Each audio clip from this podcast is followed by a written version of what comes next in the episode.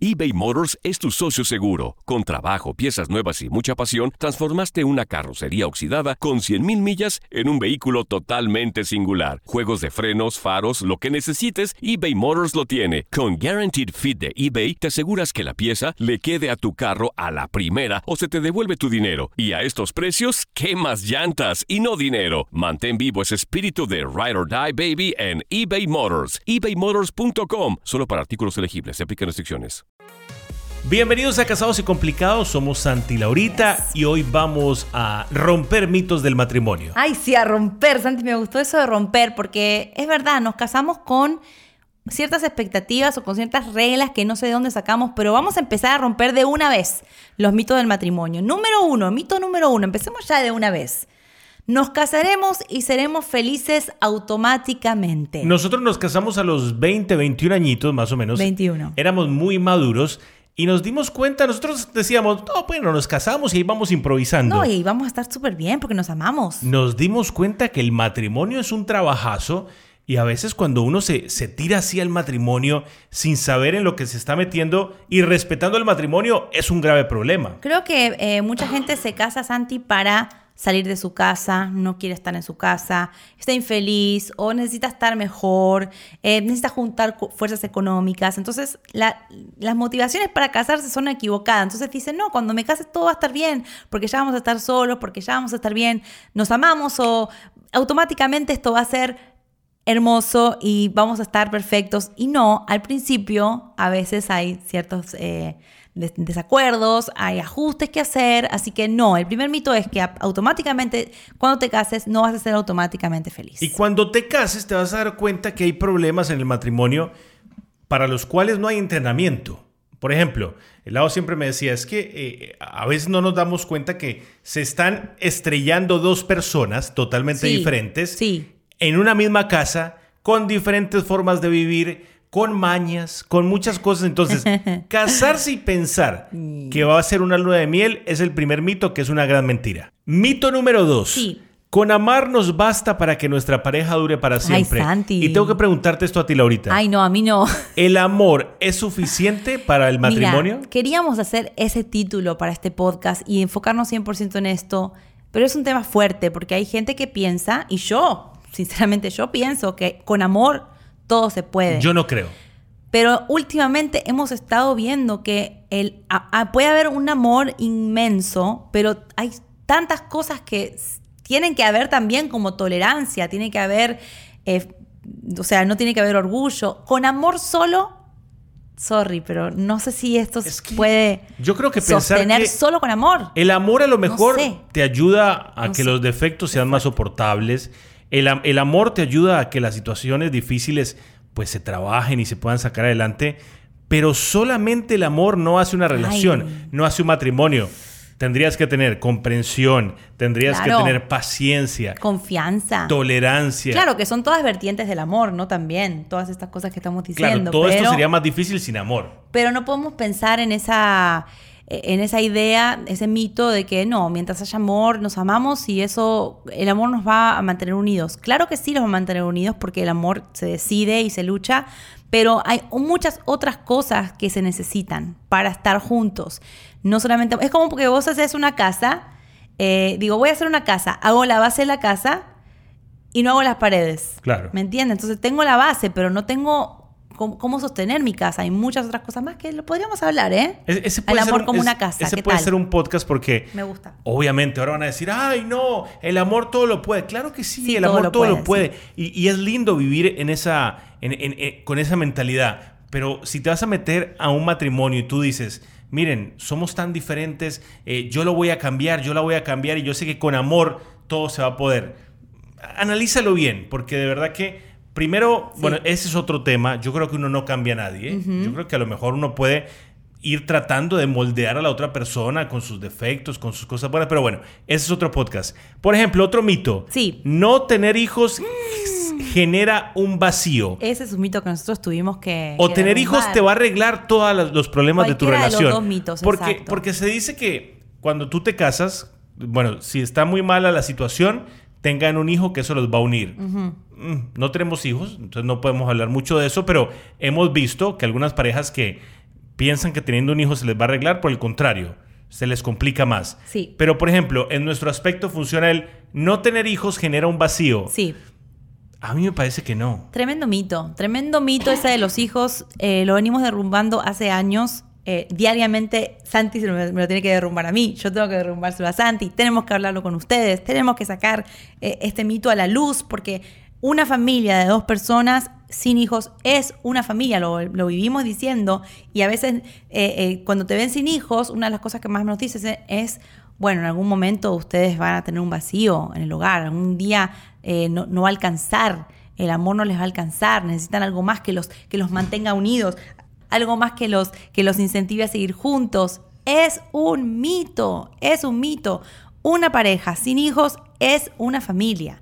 Así que tercer mito, no tener hijos no genera un vacío. No tener hijos simplemente es otra manera de ser una Pero familia. Espérate, podremos hablar de, de diferentes personalidades, porque por ejemplo, en un matrimonio que la pareja sueña y anhela con tener hijos y no ven su vida sin tener hijos, a lo mejor sí va a generar un vacío. Bueno, pero para esas parejas que su sueño era ser padres, Santi, hay muchísimas opciones para hacer familia. Pero entonces sí genera un vacío vida. para claro, algunas parejas. Claro, pero no, a no es algo que es una regla universal claro. que a todo el mundo le funciona. No podemos ver a una pareja sin hijos y decir que esa pareja es infeliz. ¿Me entiendes? Miren, a eso ejemplo, me refiero. Nosotros no tenemos hijos y, y, y no podemos tener hijos y creo que no vamos a tener hijos.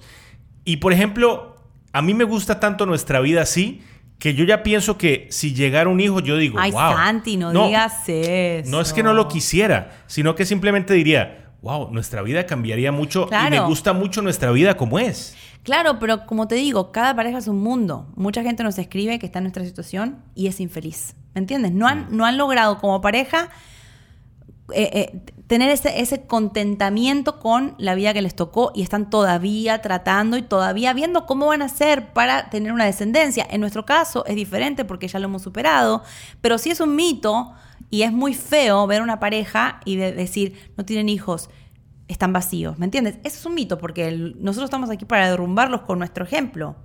Yo, que, yo como mujer no me siento menos por no ser madre, que tengo mis momentos en donde me siento diferente o ahora últimamente todas mis amigas y personas que siguen en las redes sociales, todas están embarazadas. Mm, Santi a veces me pregunta, ¿te molesta? No, o te afecta. ¿Y te sientes algo? Eh, eh, te- ¿Qué sientes? Y yo le digo, hoy en día nada, pero hace 10 años atrás no te podía decir lo mismo. Así que es un proceso, tampoco es un, de un- de un día para el otro. Mito número cuatro. Si discuten mucho, eso va a terminar en un divorcio. ¡Ay, no! parceros, las discusiones en el matrimonio... eh, Es más, yo creo que el mito sería meterse a, una, a un matrimonio, a una relación, pensando que no van a discutir. O sea, las discusiones son parte del día a día. Nosotros discutimos antes de empezar el podcast. Oh, sí. Discutimos durante el podcast. O sea, las discusiones en una Qué pareja... sanas son. Y ojo, hay una, hay una diferencia entre discusiones y peleas fuertes. Discusiones es cuando no nos ponemos de acuerdo en cosas que tenemos que hablarlas. Claro, si ustedes ya se la pasan peleando y eso es constante y maltrato Sí. aquí, maltrato allá, obviamente eso no va a terminar bien. Pero las discusiones no significan que la relación esté mal, significa que hay muchas tuercas que ajustar entre los dos. Exactamente, yo creo que eso de discutir eh, en el mundo de una pareja, como Santi dice, hay muchos colores, muchos tipos de discusiones, muchos colores, ¿no? Hay muchos tipos de, de- maneras de- de discrepar y negociar. Pero yo diría, este mito dice, si discutes mucho puedes acabar en un divorcio. Yo diría, si no discutes, puedes acabar en un divorcio, porque significa que ninguno de los dos está exponiendo su punto de vista. Significa que se está aguantando la bronca del momento y lo están enterrando bajo la alfombra. Significa que no hay intercambio de ideas, significa que no negocian, significa que no, no, no, no encuentran un, un happy medium, un... ¿Cómo se dice happy medium? Como Un, un- un balance. un balance. Entonces, discutir, siempre y cuando, como dice Santi, con respeto y bueno, con somos latinos, tampoco vamos a hacer que vamos a discutir así como. no, y entendi- entendiendo que cada uno tiene sus puntos de vista. Sí, pero discutir es saludable siempre y cuando la discusión llegue a un acuerdo y que podamos ir cambiando eh, las cosas. Si se pelea todos los años por 20 años por lo mismo, Alguno va a tener que cambiar.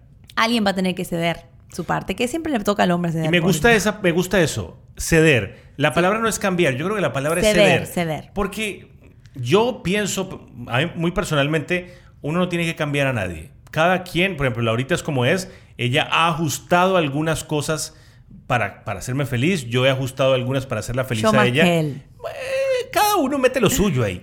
Entonces, cambiar, cambiar, no, cada quien y tú te enamoraste de la persona como es. Eso de que me voy a casar y cuando nos casemos yo lo cambio. No. Yo creo que eso es otro no, porque si no estás enamorado de la idea que tienes de esa persona, de lo que esperas que esa persona sea, del cambio que le quieres hacer, más no estás enamorado de la persona gruñona o de la persona que cuando tiene sueño está malhumorado y tú dices, Ay, eso de esa persona no me gusta, so what? Si no te gusta, que te empiece a gustar, porque es la persona con la que elegiste estar. Pero tampoco sé si no te gusta que te empiece a gustar. No, pero acomódate a su personalidad. Por ejemplo, vamos a hacer un ejemplo sano. Yo tengo un ejemplo ahora que tú lo dijiste. No, no, tú no te copies de tú mí. Tú dijiste, le da mal genio cuando está durmiendo. Laurita, cuando está durmiendo, es un ogro. ¿Qué tal que Como tengo hambre también. Por eso, pero ¿qué tal que yo aplicara eso que tú dijiste? So what? Acéptame así yo te he pedido helado, please trata de no ser tan malgeniada. Claro, Santi, no digo que... Y tú lo has cambiado un me poco. Me malinterpretaste, no te estoy diciendo que te la aguantes así soy, así moriré. No, simplemente en tu vida se adapta a la mía y mi vida se adapta a la tuya. Si yo sé que tú, cuando eh, las rodillas te chocan con la mesa, que es algo que le está pasando ahora mismo. Soy muy gigante, me siento acorralado. Le, da claustrofobia. Antes de empezar el podcast me dijo, me siento encerrado porque las rodillas me pegan con la mesa. Y yo podría haberle dicho 300 cosas, pero yo lo amo y sé que él ese detalle lo descoloca. Entonces yo trato de hacerlo sentir, o sea, me adapto a sus manias. estoy descolocado. No, no siempre es eh, aguántatela. No, sino que, ok, ¿cómo te ayudo? Me parece que a mí no me pasa, pero si te pasa a ti, tengo que entenderte. Mi vida se tiene que adaptar a tu vida y tu vida se tiene que adaptar a la mía, pero no significa que, que si tenemos diferencias tenemos que luchar a que la otra persona las cambie. A eso me refiero, forzar a que el otro no tenga claustrofobia porque a mí me molesta que la tenga. ¿Me entiendes o no? Ya, te entendí tu ah, punto. Ah, bueno, ok, perfecto. Mito número 5. Si no hay romanticismo, Oh. significa que vamos mal. Se enfrió y la esto, cosa. Y esto es mucho para las mujeres. Hmm. Es que también depende de qué le llamen romanticismo. Para mí el Ay, no. romanticismo es No empecemos. lavarle la ropa. No Yo lo he dicho anteriormente. Dios mío. No, no. Ojo, yo creo que nosotros los hombres tenemos que ser muy cuidadosos.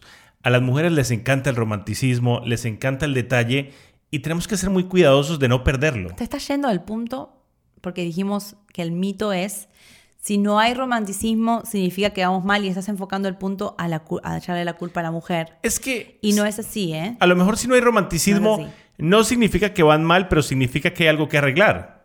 Si no hay romanticismo todos los días en la pareja es porque somos personas normales. No somos Cinderella y el príncipe azul. Somos personas normales, somos personas que nos cansamos, somos personas que nos estresamos, que entramos en rutinas. Claro, como dice Santi, que hay que arreglarlo y hay que ir al centro. Yo a veces a Santi le digo, hey, hace mucho que no eh, nos miramos y a veces le digo, vamos a abrazarnos y vamos a... Quedo yo como una piedra que no siente nada. No, y yo también a veces me, me enfrío y Santi me dice, dame la manito, ¿por qué no me es normal manito?". enfriarse. Es normal. Es normal. Es un mito pensar que si estás casado hace un año, seis meses, una, eh, un año y medio, dos años, y no hay romanticismo todos los días, ya empezás, ay, esto se enfrió, estamos mal, eh, ya no nos amamos. Es un mito porque cuando las etapas del amor, no lo hablamos hace poco, lo de las etapas del amor, no siempre vamos a estar con maripositas en el estómago. Evolucionamos, como siempre decimos, evolucionamos. Si no hay romanticismo todos los días, no significa que estemos mal. Y eso nos lleva al otro punto que es, siempre nos sentiremos enamorados. Es que... Santi. Ojo, no, no, no. Por supuesto que el amor siempre va a estar. Pero es, el amor siempre va a estar siempre y cuando tú decidas que esté ahí. ¿Por qué? Porque lo hemos dicho muchas veces, el amor es una decisión diaria. Eh, si tú esperas sentir mariposas toda la vida, mejor no te cases. Porque hay un momento en el que las mariposas no van a estar. Explícame el mito, porque tú me dices, siempre nos sentiremos enamorados. Es un mito. ¿Eso significa que hay días que no te vas a sentir enamorado Hay- de tu pareja? Hay días que tú vas a tener a lo mejor bronca. Hay días en los que tú te vas a levantar rayado por la vida. Hay días en los que a lo mejor hay un problema tan te va a grande. irritar. Eh, O hay un problema tan grande que se te va a olvidar el enamoramiento. Que te- tu mente va a estar totalmente. Por ejemplo, hay un momento en nuestra relación que yo sufría de mucha ansiedad. En lo último que yo podía pensar. Era en mí. Era en el, enamoramiento. Claro. En, en, si estaba casado o no. En lo único que yo pensaba era en un. Estar bien, claro. Un hueco mental que tenía. Me sentía todo el tiempo eh, con pensamiento acelerado. Me sentía tan mal. ¿Y qué hizo Laurita? Laurita no empezó a reclamarme. ¿Y el enamoramiento? Exacto. ¿Y dónde está mi mirada? ¿Y dónde está mi caricia del día? Ella se concentró y se, se concentró en que yo estuviera mejor, como han habido momentos en los que ella está muy mal. y yo estoy, yo estoy tratando de que ella esté mejor. O sea, el enamoramiento sí va a estar siempre en la relación, pero para mí enamoramiento también es ver que el otro esté bien. Creo que el mito es en el sentimiento. No podemos enfocar toda nuestra pareja en los sentimientos, en lo que el otro nos hace sentir. Como Santi decía, cuando él tenía crisis, lo último que tenía era sentimientos positivos, porque no los tenía. Y cuando yo tuve mis crisis, lo último que tenía era sentimientos románticos, o sino que tuve una época oscura de mi vida que no significaba que te lo dejé de amar. Simplemente no había emoción y sentimiento de enamoramiento, romanticismo, porque la pareja, ser una pareja no significa estar constantemente en ese aspecto romántico, sintiendo y amando y, a veces hay momentos donde solo quiero que estés a mi lado, que, estés en silencio, que me acompañes, saber que me entiendes. El otro día me di cuenta que ahorita hay momentos en los cuales les gusta que yo esté al lado sin decir nada. Son esos días especiales del mes en los cuales yo mm. honestamente, aún después de 15 años, no sé, muy bien cómo tratar a Laurita. Todavía no sabemos. Y la mayoría de los hombres. Pero ella me dijo el otro día, son esos días en los cuales quiero que estés a mi lado. Sí. Pero también no quiero que me digas nada. Y yo, ok quiero que estés, pero no estés. O sea, no quiero que me irrites, no quiero que me digas nada, porque a veces no hay palabras. Cuando estás, como, ¿cómo le dices tú? Hormonal. Hormonal, hormonal, y creo que eso es. Dice ella, no, yo no me traten de machista. No, no, no, no me molesta hablar del tema porque las mujeres, y las veces que lo he hablado, muchas, muchas de las chicas me han dicho, Lau, tienes razón, no nos entendemos ni nosotras mismas, ¿cómo vamos a pretender que el hombre nos entienda? No le vamos a poner esa carga. Entonces yo a Santi le digo, mira, ¿sabes que a veces me dice, ¿qué pasa? Y a mí me pasan 300 cosas en la mente, pero le digo, hoy no te lo voy a decir, porque hoy no sé si lo que estoy sintiendo es real o no. Como un espejismo, digamos. Hombre, buena suerte con eso. Entonces le digo, en, dos días volvé a mí y pregúntame qué siento. Y si te digo que nada, que estoy bien, entonces era puro espejismo de hormonal, hormonal. Entonces, ven a lo que nos referimos del mito de que no siempre vamos a estar en, una, en un estado de Romeo y Julieta, Cinderella, el príncipe evolucionamos, tenemos diferentes maneras de amarnos, de entendernos, de comprendernos. Mito número, ¿cuál es? El 6, no siempre nos vamos a sentir en una nube por nuestra pareja. Hay veces que vamos a sentirnos eh, diferentes, como Santi dice, podemos estar en silencio y escucharnos. Mito número 7, los primeros años son los mejores. Bueno, aquí están viendo una, un, ejemplo de que no son los Nuestros primeros años fueron un desastre. Da tu punto, yo del okay. mío, pues. Los primeros años son los mejores. Falso. Eso es un mito. Nuestro primer año casi nos divorciamos. Nuestro segundo año Y fue el mejor año. Eh, bueno, pero, pero tú sabes a qué se refiere el punto. Las personas dicen, los primeros años son luna de miel. Ojo, para algunas parejas sí. Por eso les decimos, todo relativo. Para algunas parejas los primeros años son, nos amamos, nos vemos. Bueno, para nosotros el primer año fue un desastre. Es un mito, pero para algunas personas sí. Conocemos personas que nos dicen que sus primeros años han sido los mejores años y que después las cosas cambian. Pero para nosotros sí, sí es un mito para nosotros porque el primero, los primeros tres años fue un un roller coaster como una montaña rusa de muchas emociones y adaptaciones. Nos, estamos conociendo en Pero para mí, si lo veo hacia atrás, pienso que fue uno de los mejores porque fue donde nuestro amor superó cosas. pero ¿saben qué pero pasó? Bueno, Nuestros primeros años nos estábamos conociendo. Nos estábamos conociendo, así que sí fueron buenos, pero no son los mejores. Siento que estos que estamos ahora son los mejores. Bueno, ahí viene el mito número 8. Cuando pasas los 10 años ya todo es aburrido. Nosotros tenemos 15 años. Ay, vamos a cumplir 15 ahora. ¿15 o 16? 15. Vamos a cumplir 15 ahorita en mayo. Una quincena. Y a mí me parece que después de los 10 fue que esto se puso bueno. Sí, eh, ay, entonces aquí antes los 10 no te parecía aburrido. Ni te acuerdas. no, no me acuerdo. ¿Qué le puedo preguntar a Santi si lo, que comió ayer? ¿Qué comiste ayer? No, no, se acuerda, entonces no, le puedo preguntar si, si, el número 8 le gustó, si el número 7 le gustó, qué le pareció el número 3, no, no vas a ver. Pero no, después de los 10 años no es aburrido, al contrario, es, es, otra cosa. Tienes que encargarte también de que no sea aburrido. Claro, o sea, claro. tienes que trabajar para Es que, no que sea aburrido. no, el matrimonio no se mantiene solo. Hay que, hay que mantenerlo, hay que, como una plantita, regarlo y, y evolucionar y buscar cosas que nos gusten a los dos para que hagamos muchas cosas. Pero después de los 10 años, es verdad, no se vuelve aburrido, al contrario, se vuelve muy divertido. Mito número 9, nunca te sentirás solo cuando te casas. Mito. Es un mito totalmente. Sí te Uno se siente solo. solo en algunos momentos. Sí, claro. Hay momentos en los cuales yo me he sentido solo. Lo bueno del matrimonio es que le digo a Lau, Lau, me siento solo. Y ahí ella me ayuda. Sí. Pero el sentimiento de soledad, creo que en el ser humano siempre va a estar en algún momento. Y qué bueno sentirse solo. A veces es bueno sentirse solo. Es, es bueno tener crisis individuales porque no podemos encerrar nuestra vida completa en una vida de pareja porque si no, ahí viene la, eh, la dependencia emocional. Entonces es bueno tener una individualidad. Es bueno tener momentos de crisis y sentirse solo. No por mucho tiempo, después la otra pareja va a estar aquí, ahí para ayudarte, pero es un mito que no te sientes solo. Hay momentos donde están peleados y no tienes a nadie y ahí sientes soledad y eh, no está mal. Hay que hacerlo y hay que superarlo. Y el último punto, este mito, el matrimonio es 50-50. A mí me parece que no es un mito, es una realidad. No. es ¿Cómo un que no? El matrimonio no es 50 y 50, o sea, tú no das tu mitad y yo de mi mitad. Es 100 Uy, pero y qué, 100. qué- qué punto engañoso ese, por Dios. O sea, yo, al menos yo lo voy a decir. Uno lo desde- da todo. Lo voy a decir desde mi punto de vista. El matrimonio es 50 y 50 en el aspecto de mitad de trabajo tú, mitad de no estoy trabajo de yo. acuerdo, Santi. ¿Cómo que no? No. Todos los ¿Y cómo dos- hemos funcionado no, 15 porque años? 50 y 50 significa yo hago mi mitad y anda allá tú con la otra mitad. Y a veces uno tiene que hacer. Hay días, hay años donde uno tiene que dar su 100% y el otro está al 20%. Tienes razón. Ah. La ahorita me acaba de convencer. Ah. Viéndolo así, tienes no toda la razón. siempre el otro va a hacer su parte. Y no porque no haga su parte, tú te vas a ir corriendo y decir, ah, no, yo hice mi parte y el otro no la hizo. No, pero a veces también, tú tienes que dar pero tu también 100. es peligroso no acostumbrar a la otra persona que Bueno, siempre hay- voy a dar 20 y tú 80. Bueno, pero hay momentos y momentos, hay crisis. No siempre van a estar los dos al 100%, a eso es lo que, lo que me claro. refiero. ¿Me entendiste, no? Te entendí y estoy muy de acuerdo ¿En contigo. cómo estamos nosotros en este momento? ¿De 100? ¿Quién está dando 100? ¿Quién Yo dando estoy dando 50? 95, tú estás dando 5. Perdón, es que tengo un poquito de tos. Ay, no lo tienen que explicar. Ok, ya se habrán dado cuenta.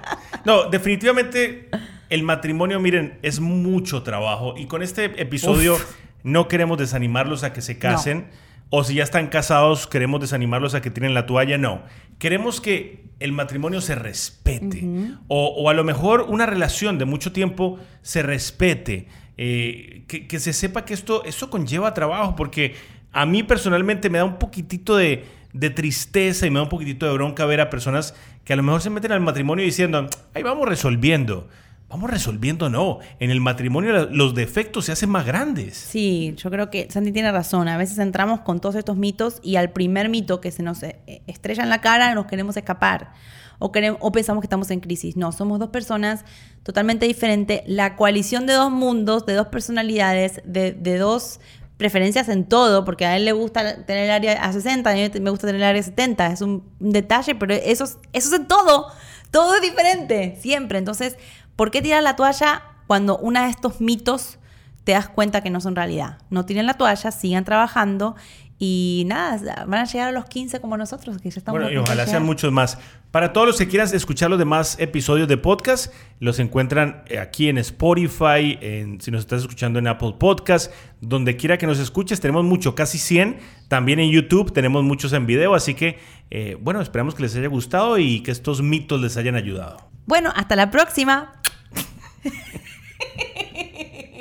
Boost Mobile tiene una gran oferta para que aproveches tu reembolso de impuestos al máximo y te mantengas conectado. Al cambiarte a Boost, recibe un 50% de descuento en tu primer mes de datos ilimitados. O, con un plan ilimitado de 40 dólares, llévate un Samsung Galaxy A15 5G por $39.99. Obtén los mejores teléfonos en las redes 5G más grandes del país. Con Boost Mobile, cambiarse es fácil. Solo visita boostmobile.com. Boost Mobile, sin miedo al éxito. Para clientes nuevos y solamente en línea, requiere AroPay. 50% de descuento en el primer mes requiere un plan de 25 dólares al mes. Aplican otras restricciones. Visita boostmobile.com para detalles.